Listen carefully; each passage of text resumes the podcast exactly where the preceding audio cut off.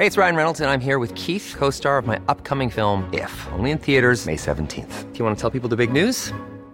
All right, I'll do it. Sign up now and you'll get unlimited for $15 a month in six months of Paramount Plus Essential Plan on us. Mintmobile.com slash switch. Upfront payment of $45 equivalent to $15 per month. Unlimited over 40 gigabytes per month. Face lower speeds. Videos at 480p. Active Mint customers by 531.24 get six months of Paramount Plus Essential Plan. Auto renews after six months. Offer ends May 31st, 2024. Separate Paramount Plus registration required. Terms and conditions apply if rated PG. Escuchas. Escuchas. Escuchas un podcast de Dixo. Escuchas Bien Comer con Fernanda Alvarado.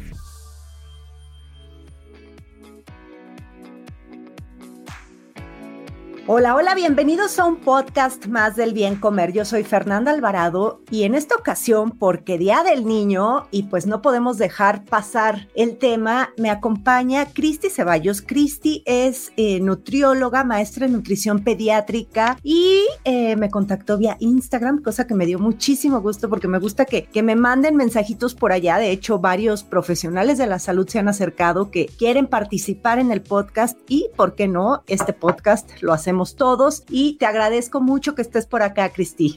No, muchísimas gracias a ti por la, por la invitación, Fer. Gracias. Un dato, un dato.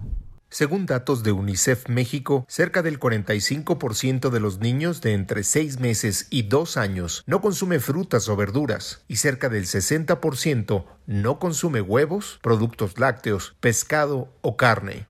En México el 59% de los niños tuvo una diversidad mínima en su dieta y el 18% no consumió frutas ni verduras.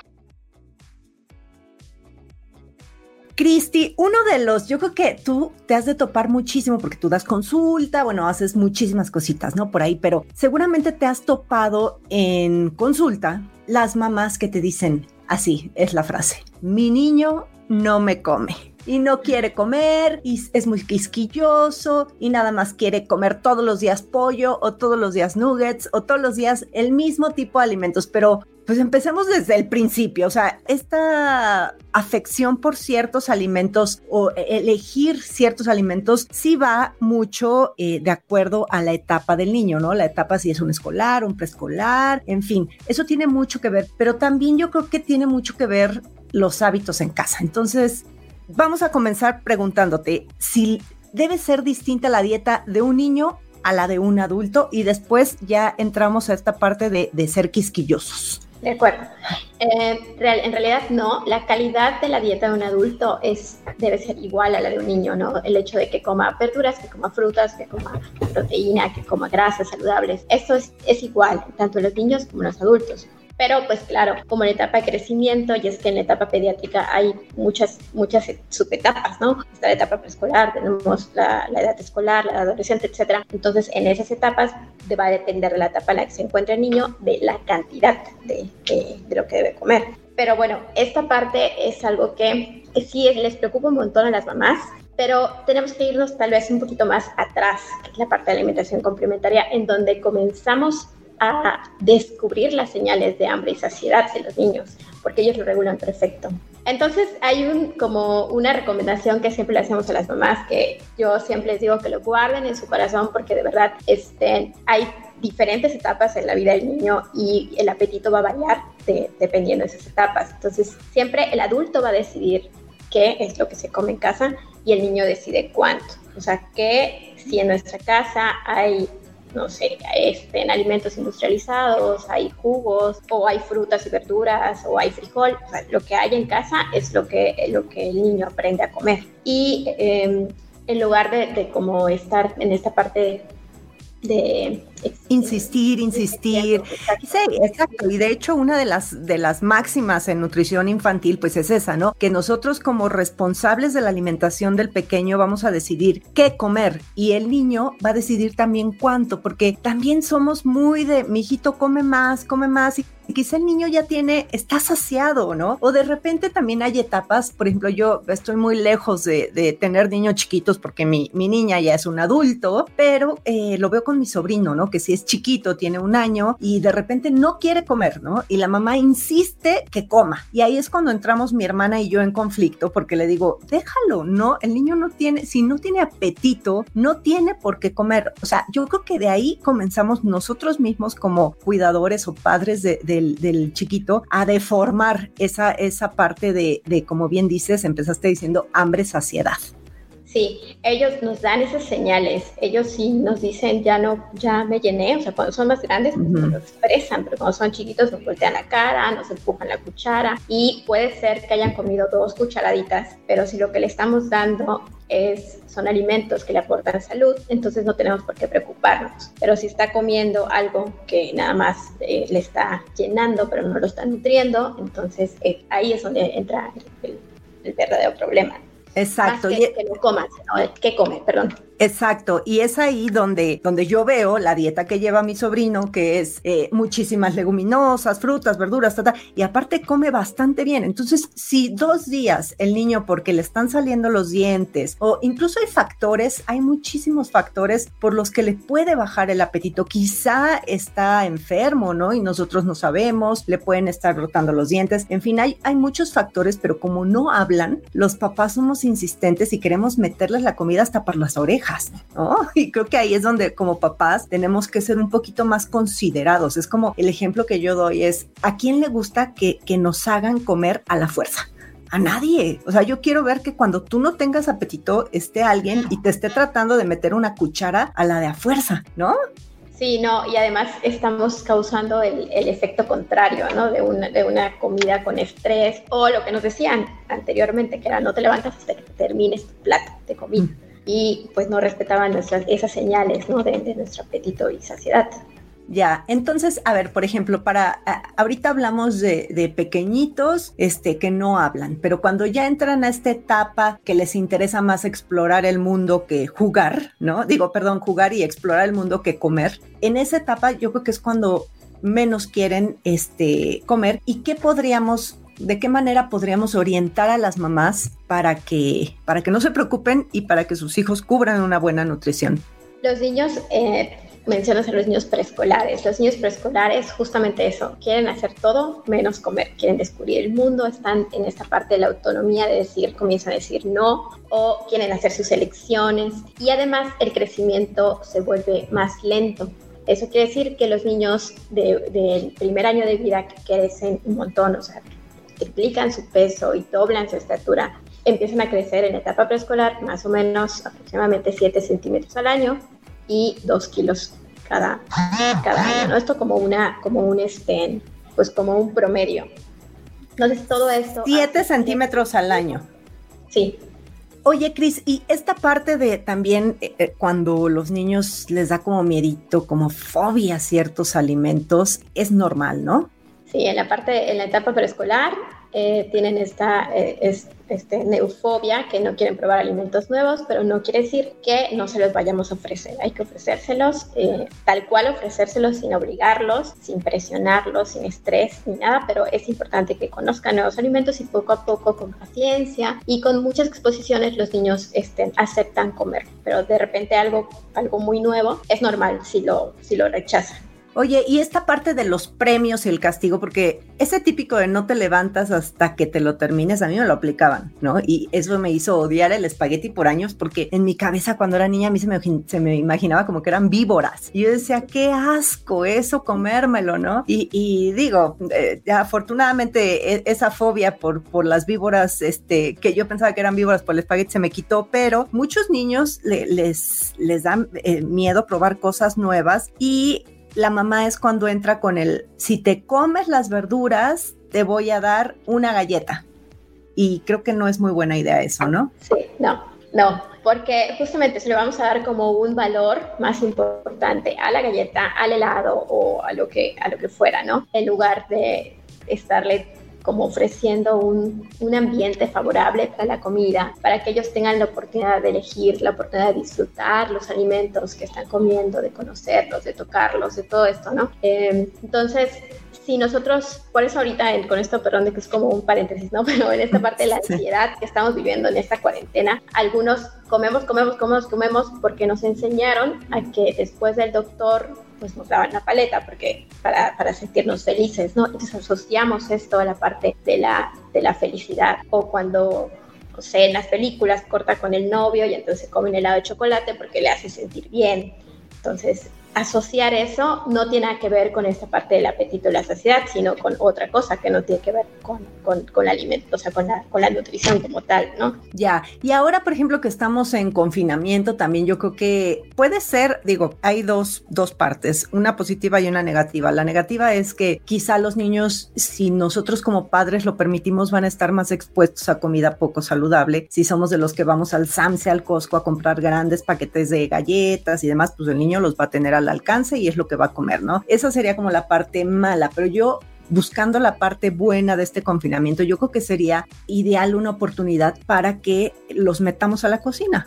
¿No? Por supuesto, por supuesto, para que aprendan a cocinar, pero no, no, no solamente eso, tiene muchas ventajas que estén en la cocina. Los niños aprenden desde, desde chiquititos, ¿eh? pueden entrar desde los dos años a la cocina, entonces que nos ayuden a poner especias o que nos ayuden a hacer, si vamos a hacer alguna mezcla, por ejemplo, hacer círculos, pueden desarrollar ahí su pinza fina. Los niños más grandes pueden ayudarnos a cortar con un cuchillito que no, que no tenga filo, con nuestra ayuda, obviamente. Pueden los niños, ya todavía los niños adolescentes, preadolescentes, pueden aprender física, pueden aprender química en la cocina, además de que se le va a estar exponiendo alimentos nuevos, a, las verduras, sobre todo que tienen sabor amargo, que no tienen sabor dulce y que por fisiología lo preferimos. Entonces, pues les, les, vamos a estar exponiendo sin tener que estar sentados en la mesa, ¿no? O sea, en, un ambiente distinto a su plato de comida los vas a estar exponiendo a nuevos alimentos, a nuevas texturas, al decirle, eh, mira, por ejemplo, yo lo veo, ¿no? Eh, ahora uh, con las pasitas, muchos niños creen que, son como moscas, ¿no? Y se las quitan.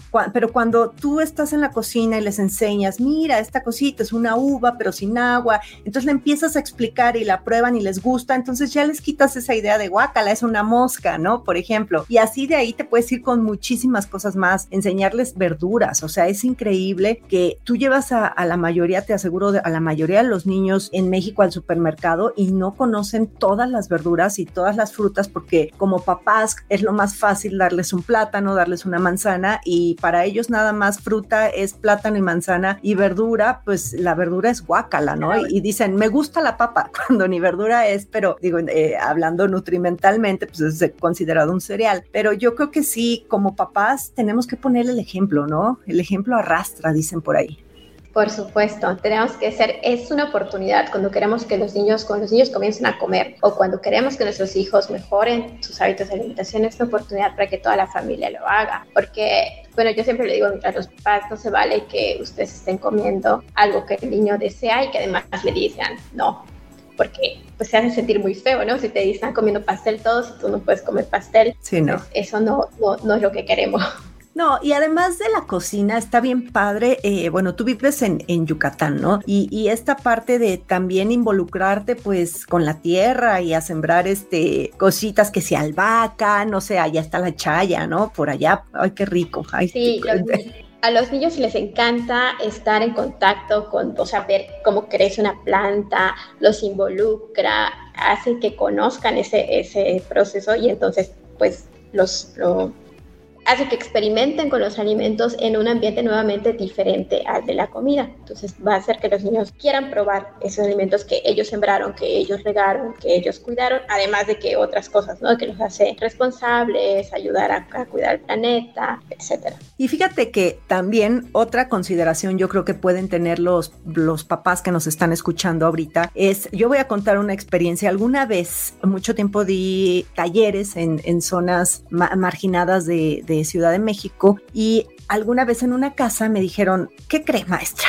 Que yo a mi hijo sin querer en el frutero dejé los, jitomates, cosa que sí deben hacer porque los jitomates van afuera del refrigerador, a menos que no quieres que se maduren tan rápido, pero bueno, esta señora dejó los jitomates fuera en un frutero y que su hijo comenzó a comérselos como si fueran manzanas. Entonces, ¿eso qué quiere decir? Que si nosotros ponemos al alcance de los niños los alimentos saludables, se los van a comer, ¿no?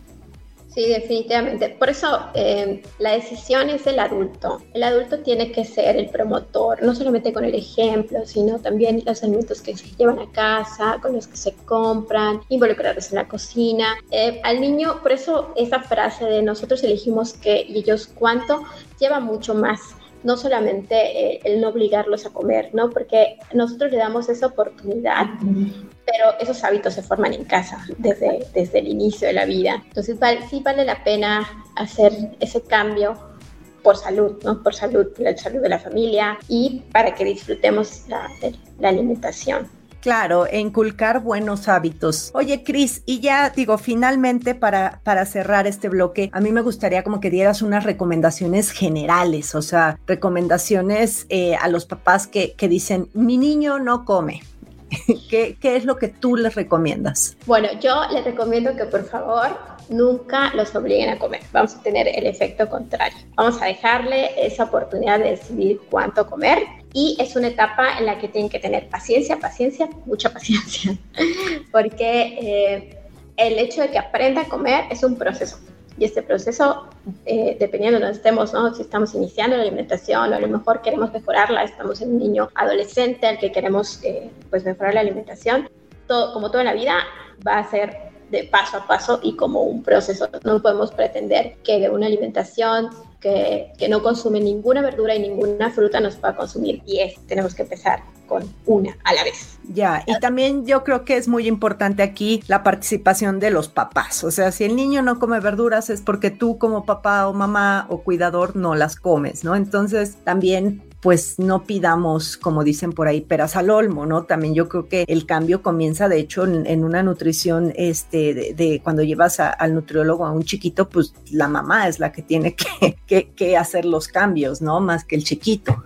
Sí, exacto. Es bien difícil, ¿eh? Es bien difícil ese proceso de, de, que una familia se comprometa así. Pero, pero las familias que lo logran, pues es, es, es, un, es un gran es un gran avance, ¿no? Y nada más para cerrar, yo creo que tú estás de acuerdo conmigo que niño gordito no es niño sanito, porque eso no lo han dicho, eh, eh, es como muy de, muy de abuelita aquí en México, de el niño está muy flaquito, mi hijita dale de comer, está desnutrido, porque estamos acostumbrados o estábamos acostumbrados a pensar que un niño gordito, además de simpático, está sano, ¿no? Y yo creo que estamos viviendo una emergencia epidemiológica en sobrepeso y obesidad, sobre todo en niños, uno de cada tres niños eh, tiene kilos de más, entonces esa idea quitarla de la cabeza. Sí, aquí en Yucatán dicen que son niños hermosos, ¿no? Así, eh, ese es el dicho.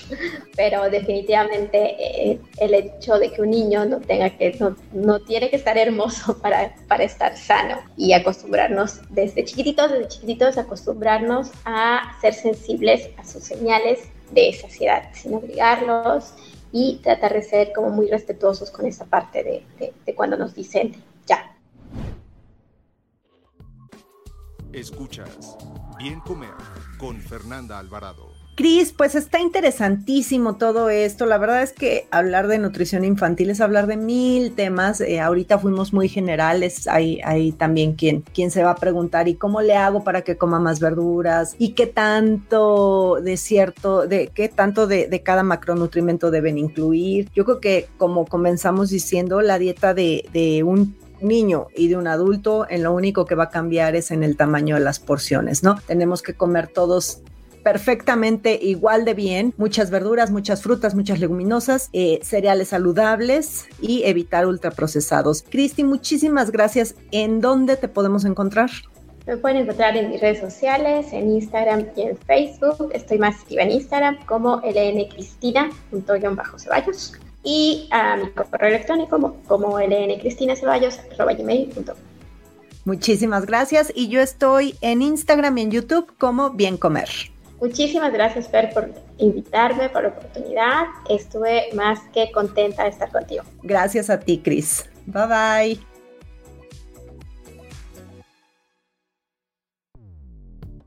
Dixo presentó Bien Comer con Fernanda Alvarado.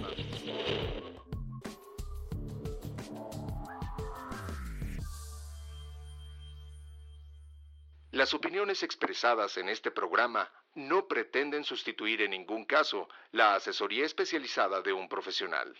Tanto las conductoras como Dixo quedan exentos de responsabilidad por la manera en que utilizan la información aquí proporcionada. Todas las opiniones son a título personal.